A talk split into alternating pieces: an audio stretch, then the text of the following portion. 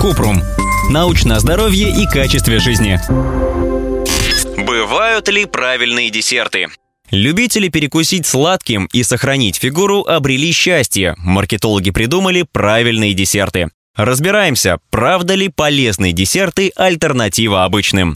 Диетические фитнес-батончики. Несмотря на ощущение, что это здоровый перекус, зерновые батончики часто бывают с высоким содержанием сахара, рисовой муки и жира. Лучше выбирать батончики, где всего этого мало, или готовить самим.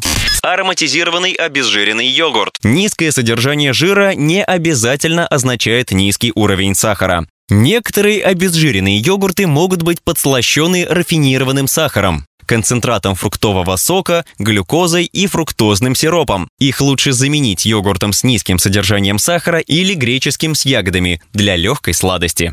Диетические конфеты с сухофруктами. Часто сухофрукты добавляют в состав диетических конфет. Изюм, финики и абрикосы содержат много сахара, и лучше добавлять их к другим блюдам как часть десерта, а не в качестве закуски. Например, добавить в сухие завтраки или запечь яблоко с изюмом. Гранола. Производители гранолы часто используют переработанные масла, добавленный жир, сахар, сухофрукты и шоколадную крошку. Гранола не всегда полезный десерт, поскольку в ней много калорий. При этом легко съесть большую порцию. Рекомендуют уменьшать размер порции, а лучше заменить на чашечку овсянки со свежими фруктами. Да, мы тоже не станем этого делать.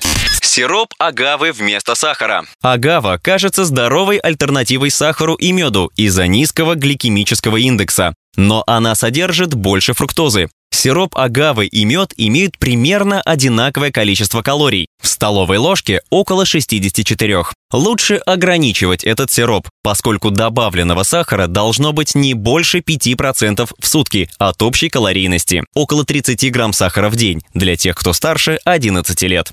Десерты со стевией. Стевия. Натуральный подсластитель из листьев растения стевии. Рафинированные продукты стевии считаются некалорийными подсластителями. Они практически не содержат калорий. Но нет никаких доказательств того, что они помогают похудеть лучше, чем другие подсластители. Кроме того, высоко очищенные экстракты стевии вызывают легкие побочные эффекты – тошноту или ложное ощущение сытости.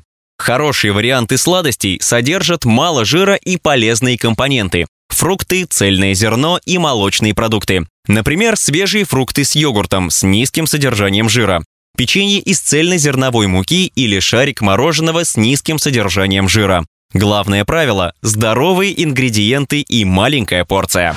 Ссылки на источники в описании к подкасту. Подписывайтесь на подкаст Купрум, ставьте звездочки и оставляйте комментарии. До встречи!